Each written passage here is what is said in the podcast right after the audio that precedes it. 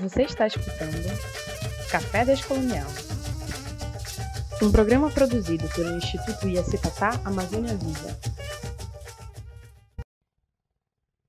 Bem-vindo, Sumano, bem-vinda, Sumana, a mais um episódio do nosso podcast Café Descolonial.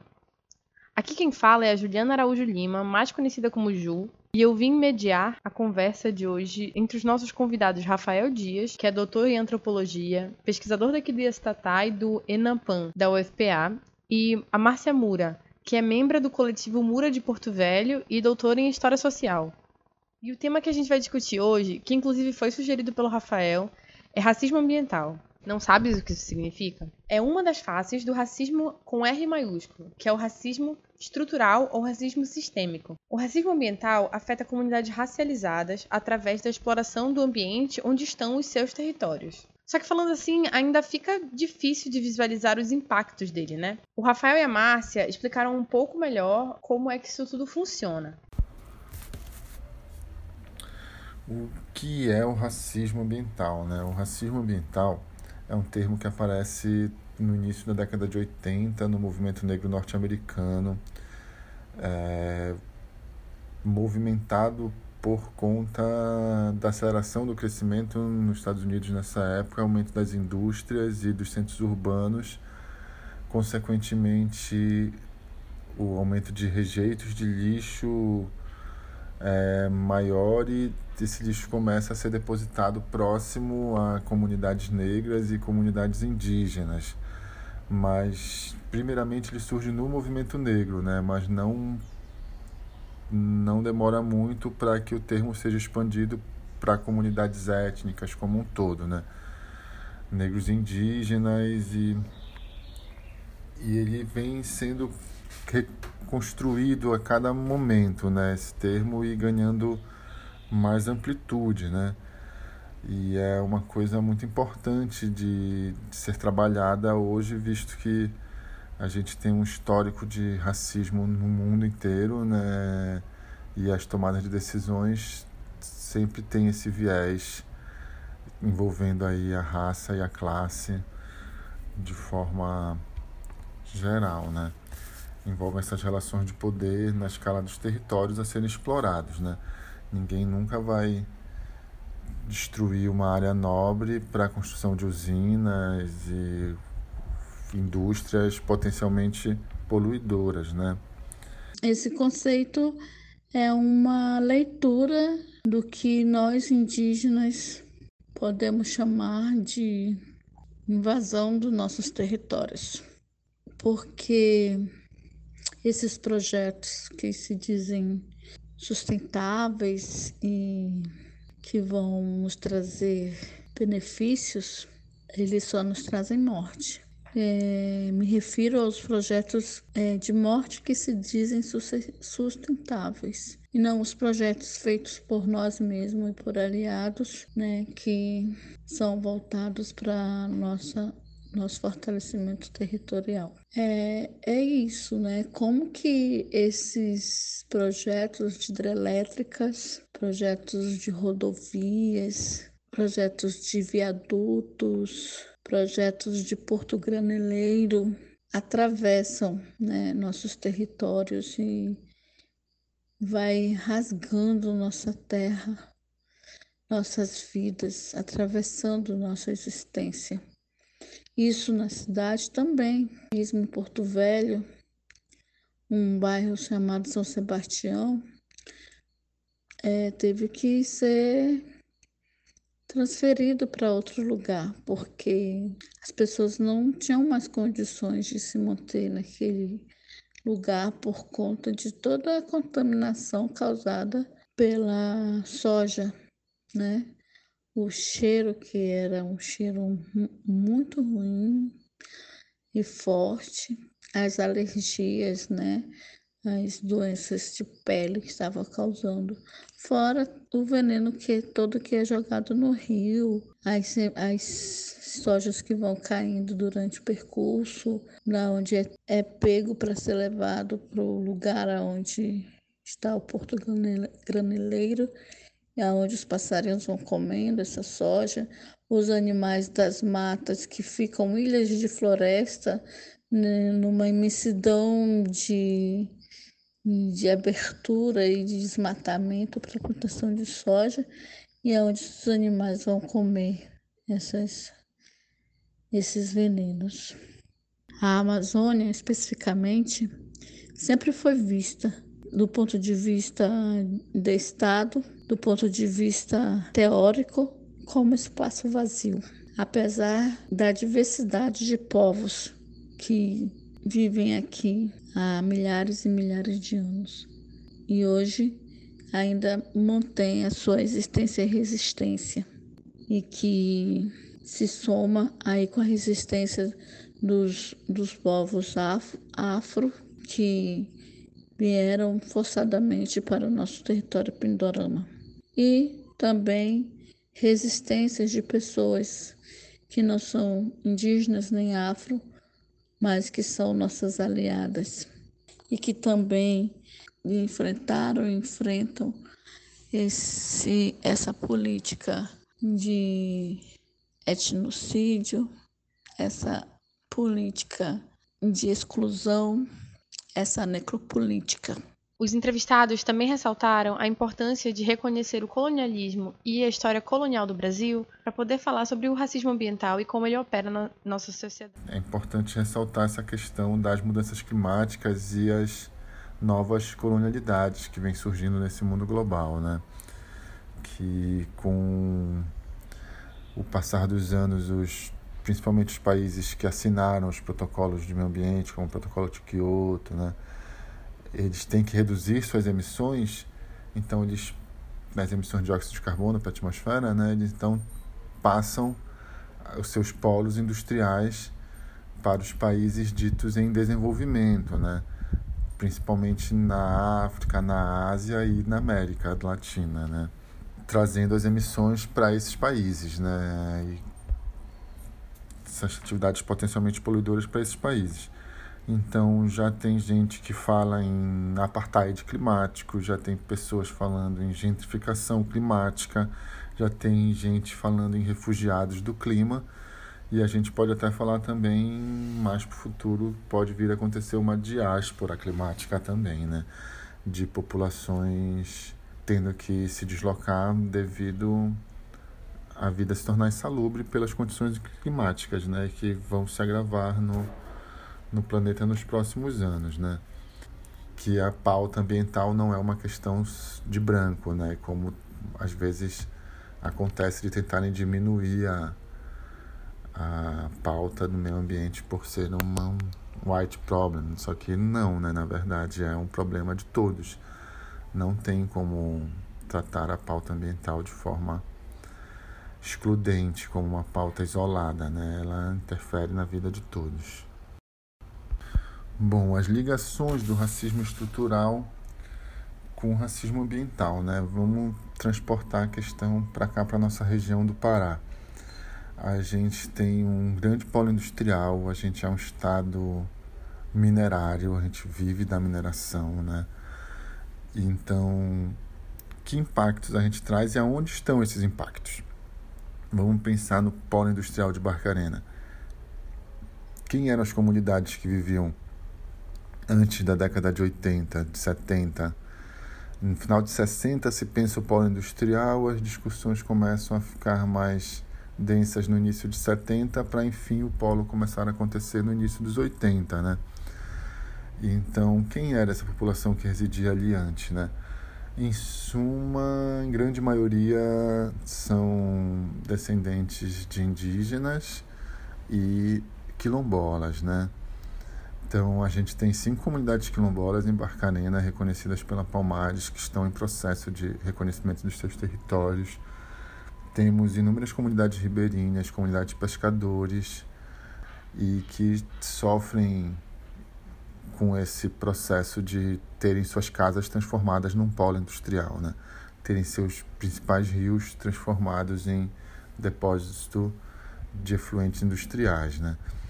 Então, aí vem toda a estrutura sistemática Brasil a Brasil, 1500, né?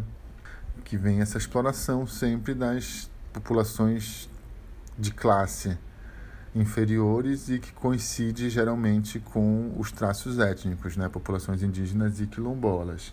Então existe toda uma estrutura que condena, nessa palavra terrível, mas é, é essa, é essa situação que o sistema coloca para nós, negros e povos indígenas, né? a gente já está condenado a o sistema nos tratar dessa forma, né? sempre às margens e ou a gente se coloniza ou vive à margem, né? Ou a gente serve ao sistema ou vamos viver à margem. E dessa forma que se dá o tratamento e se tem a estrutura racista em, nas práticas como um todo, né? Então o racismo ambiental é só transportar essa estrutura racista para dentro da pauta ambiental, né? É, eu acho que essa essa relação que a gente traz pode trazer e outros exemplos aqui do Pará, não só Barcarena, né? Quando a gente pega toda a cadeia produtiva do alumínio, por exemplo, vai continuar no alumínio, né? Que vem de Paragominas até Barcarena, a gente vai passar por inúmeras comunidades quilombolas que são atingidas e que aí tem um pesquisador que fala em zonas de sofrimento, né? São regiões escolhidas para custear o desenvolvimento do país, né? Então a gente tem geralmente coincidindo essas zonas com zonas que eram ocupadas por indígenas, zonas de populações negras, zonas periféricas dentro das cidades. Então a estrutura do racismo ela engloba a pauta ambiental, né? Historicamente, essa visão de, de prática de racismo ambiental, enquanto conceito, enquanto termo, ainda não, não existia, né? Com a chegada a invasão dos colonizadores ao nosso território Pindorama. Mas já existia como prática, afinal, é, os europeus trouxeram nas suas caravelas um Deus que não era da nossa cultura, trouxe roupas que não eram da nossa cultura, trouxeram é, percepções, visões que não eram da nossa cultura e que a deles foi colocada como única verdade e com única validade, já a nossa colocada como selvagerismo. Isso tudo está interligado ao racismo ambiental estrutural, que vai se constituindo historicamente e gerando essa sociedade desigual, excludente, aonde os povos indígenas até hoje sofrem, né, com essa política genocida. Da mesma maneira os negros. Isso seja nas florestas, seja em todos os, os espaços mais distantes, no topo de uma cachoeira, como também na cidade.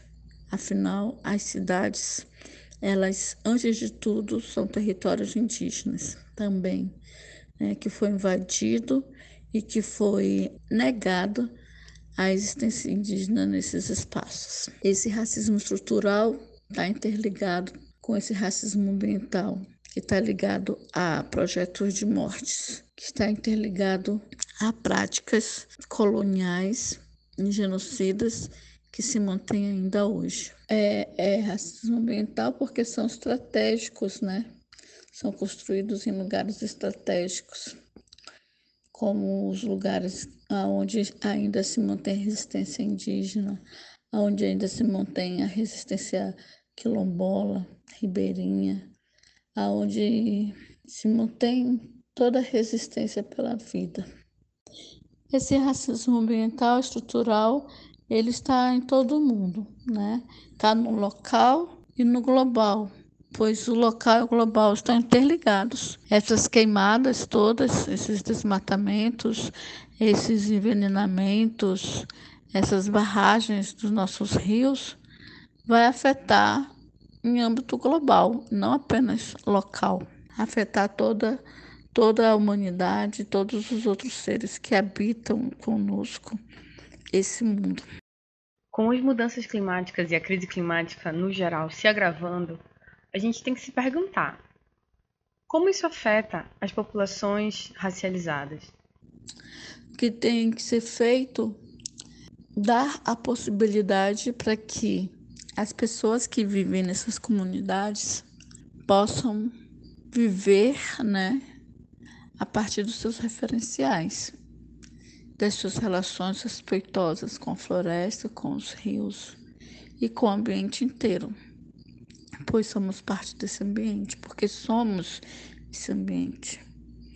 E para isso é preciso que não haja a criminalização de pessoas que querem manter né, a sua alimentação tradicional, que depende de caçar um animal na floresta, de construir uma casa com arquitetura tradicional, que precisa pegar materiais na floresta. Sendo que se existe floresta ainda na nossa comunidade foi porque os moradores antigos a mantiveram em pé e continuam é, cuidando. Embora também é necessário ter né, trabalhos e rodas de conversas para manter essa conscientização né, de, daqueles indivíduos que vivem nas comunidades e que é, acabam tendo também alguma atitude que possa ferir esse ambiente do qual ele faz parte. Sobre as crises climáticas, o que precisamos fazer? Precisamos é, continuar lutando contra o desmatamento, contra as queimadas, contra a destruição do nosso mundo, da nossa cultura, continuar denunciando tudo isso e plantar, continuar plantando, continuar cultivando, continuar lutando por nossos territórios. Isso da nossa parte indígena. Agora, da parte da sociedade não indígena, é preciso que valorize, né, que respeitem os povos indígenas e as populações tradicionais. E que procurem viver nesse, os que vivem na cidade de uma forma mais é, ligada à natureza possível para poderem manter, né, essa esse nosso bem viver e evitar esse aquecimento é, climático, essas mudanças climáticas todas. Vamos, vamos plantar, vamos semear para colher um futuro melhor. O que a gente pode fazer para evitar esses impactos e assim, diminuir as crises climáticas, né? Eu venho falando isso já há um tempo, mas não só eu, né? Isso para quem está nessa lida das mudanças climáticas e lidando com povos e comunidades tradicionais já há algum tempo, a gente já tem esse entendimento claro que é autonomia territorial, que é geração de energia de pequena escala para territórios, né? Pros, a é autonomia territorial num todo, né? autonomia alimentar, autonomia energética, então autonomia hídrica, né? Seria esse passo fundamental, tudo ser feito em menor escala. A gente não precisa gerar energia em Belo Monte para nutrir fábricas em, no Paraná. A gente não precisa é, gerar energia de Tucuruí para nutrir polos industriais de São Paulo. A gente não precisa hum, bilhões de toneladas de minério de ferro saindo daqui para a China todos os anos. Então a gente tem que pautar essa questão fundamental do decrescimento, que, que a economia já pauta, inclusive rendendo indicações a Nobel. A gente tem o Leonor Ostrom, uma, uma pessoa Nobel de Economia, que, que já fala nessas questões, então não é algo novo para a economia, não é algo novo para os cientistas ambientais, não é algo novo para os cientistas sociais. Só que a indústria e os grandes detentores do capital não têm interesse de fato em mudar a matriz, a matriz energética mundial, cessar as emissões por combustíveis fósseis. Não, não faz mais sentido produzir combustível a partir de material fóssil hoje. Não faz sentido nenhum ecologicamente falando. Né? Isso seria uma coisa já muito batida, né? A gente já tem outras matrizes energéticas, a gente tem como gerar energia de forma limpa. E quando eu estou falando de energia limpa, não estou falando de hidrelétrica, porque hidrelétrica não é energia limpa. Hidrelétrica é uma forma de energia altamente destruidora e altamente, principalmente quando na Amazônia ou em regiões de alta floresta, emite muito metano para a atmosfera por conta do material vegetal em decomposição. Então é uma atividade altamente poluidora também, além de destruir floresta e destruir com a vida de milhares de centenas de povos, vamos dizer assim, né? Na Amazônia principalmente. Então, é isso, a gente precisaria de autonomia territorial acima de tudo, principalmente para as comunidades tradicionais como um todo, né? Ali falando comunidade tradicional, pegando todas essas que a Organização Internacional do Trabalho é, engloba na 8169, né? São vários grupos, a gente tem pescadores, ribeirinhos, coletores de flores sempre vivas, extrativistas, agricultores, os quilombolas, indígenas. Então a gente precisa dar autonomia para esses povos e são os únicos que ainda mantêm um modo de vida que vê a valorização da floresta em pé, né? Então a gente precisa salvaguardar o que ainda existe de floresta, porque os interesses são de destruí-la mesmo, né? Então, lutar pela autonomia desses povos e torcer para que essa segurança deles traga, eles possam nos dar alguma segurança também, porque se a gente ainda não está numa crise maior e a gente ainda não sente mais essa essa percepção da mudança climática graças a esses povos que preservam as florestas fundamentalmente assim né? Se não existissem as pessoas que lutam contra esse modo de vida globalizado talvez não existisse mais floresta né? O que tem sido feito sobre as as ações de reparo né, aos crimes ambientais é, não envolve reparação ou atenção às comunidades é, racializadas, porque a gente pode ter como exemplo as hidrelétricas no Rio Madeira. Não adianta pagar indenização para as famílias, porque elas estão sendo retiradas, elas foram retiradas dos seus territórios, dos seus espaços a floresta, as plantações, a vivência com, com o rio, isso não tem, não tem como modernizar. E muitos ainda vieram a óbito por conta da tristeza, por conta da angústia de ter saído dos seus, dos seus espaços, seus lugares ela nos traz muitas consequências, desde as hidrelétricas é, de Santo Antônio em geral, porque nossos roçados foram destruídos, porque a gente não consegue mais ter como referência o canto dos pássaros e outros fenômenos da natureza que nos guiavam em nossas temporalidades. E isso não tem reparo. Então, essa a troca que eu gostaria de fazer aqui de conhecimento com vocês. Cueca Tureté, muito obrigada. É com essas palavras guiando o nosso caminho que nos despedimos dessa edição do Café Descolonial. Ah, já esquecendo, o Rafael Dias indicou duas formas de aumentar a leitura sobre esse tema.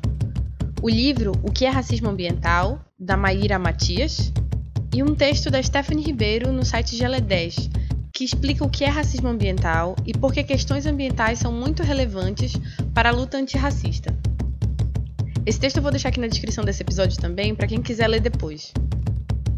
Bom, espero que todo mundo tenha gostado. Se quiserem seguir a gente nas redes sociais, eu vou deixar os links do Iastatá aqui na descrição. Se quiserem colaborar, é só compartilhar esse episódio ou outro sobre o Paraquat, que inclusive teve o banimento dele mantido, né? Não sei se vocês viram. Te espero na próxima.